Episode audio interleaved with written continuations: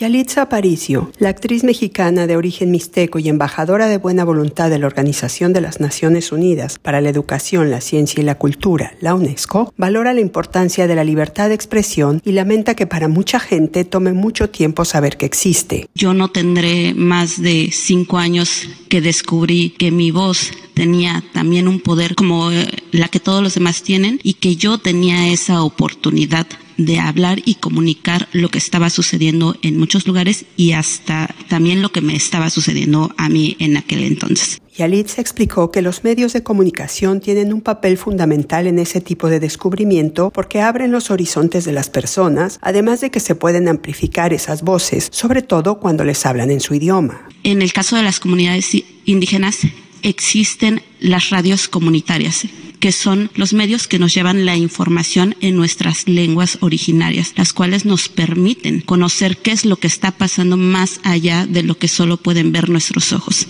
Yalitza Aparicio hizo estas reflexiones en el evento en la sede de la ONU en Nueva York con motivo del Día Mundial de la Libertad de Prensa, celebrado desde hace 30 años cada 3 de mayo. Pero esos medios van más allá y significan muchas oportunidades, dijo Yalitza. Estas radios comunitarias han llevado a diferentes puntos estas informaciones que a nosotros nos permiten tener la oportunidad de soñar y tener la oportunidad de luchar por lo que queremos y por lo que muchas veces desconocemos que podemos hacer.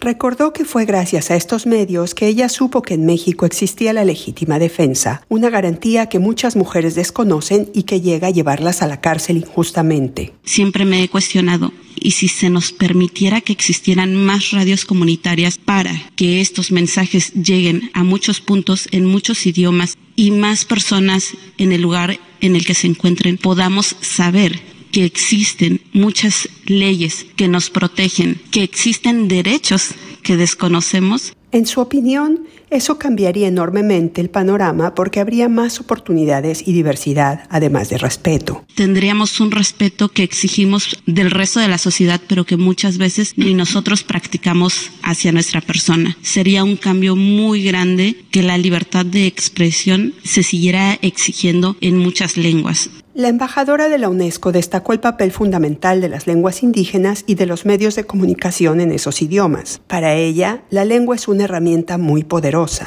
Nuestra voz es nuestro poder, es una gran arma que tenemos y cada una de las lenguas que existen en estas comunidades son eso, son nuestra herramienta, son nuestra arma para poder movernos por todo el mundo. Y en estos movimientos no se trata de que las comunidades indígenas aprendan del resto de la sociedad, puntualiza enfática. No, es un intercambio de conocimientos en donde el resto de la sociedad que no habla estas lenguas aprende de ellos como también nosotros aprendemos cómo ir sobrellevando muchas cosas. Es justo eso, un intercambio que existe entre los hablantes y los no hablantes. Continuar con estos espacios donde podamos compartir toda esta información es esencial. En sus reflexiones, Yalitza advirtió sobre el mal uso y los sesgos de la información, subrayando la facilidad con que se puede propagar la desinformación en las redes sociales. Sucede en muchas ocasiones en comunidades indígenas atentados, genocidios, que solo se conocen en ese punto.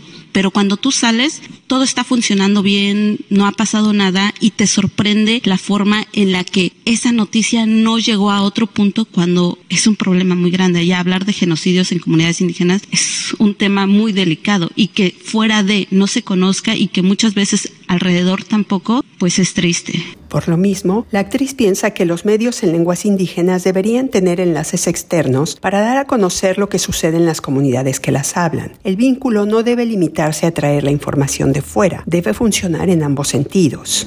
Luego de participar en el evento del Día Mundial de la Libertad de Prensa, Yalitza Aparicio habló con el equipo de redes sociales de la ONU sobre el alarmante ritmo de desaparición de las lenguas indígenas, que la UNESCO estima en una cada dos semanas, atribuyéndolo al racismo y la discriminación. Creemos que olvidando o negando estas lenguas podemos progresar cuando realmente el ya hablarlas es un gran progreso. Los prejuicios que tenemos han sido una barrera muy grande, es algo que nos ha llevado a negar quiénes somos, estas ideas erróneas que nos hacen creer que ser de una comunidad indígena, hablar una lengua, tener las facciones indígenas te llevan a tener menos cualidades. En muchos casos se tratan como ignorante, cuando muchos muchas personas provenientes de comunidades indígenas tenemos estudios, contamos con la capacidad, podemos hablar, a diferencia de que no se nos ha dado la oportunidad. Para evitar que las lenguas indígenas sigan extinguiéndose, sus hablantes deben reivindicarlas y fomentar su uso entre las nuevas generaciones.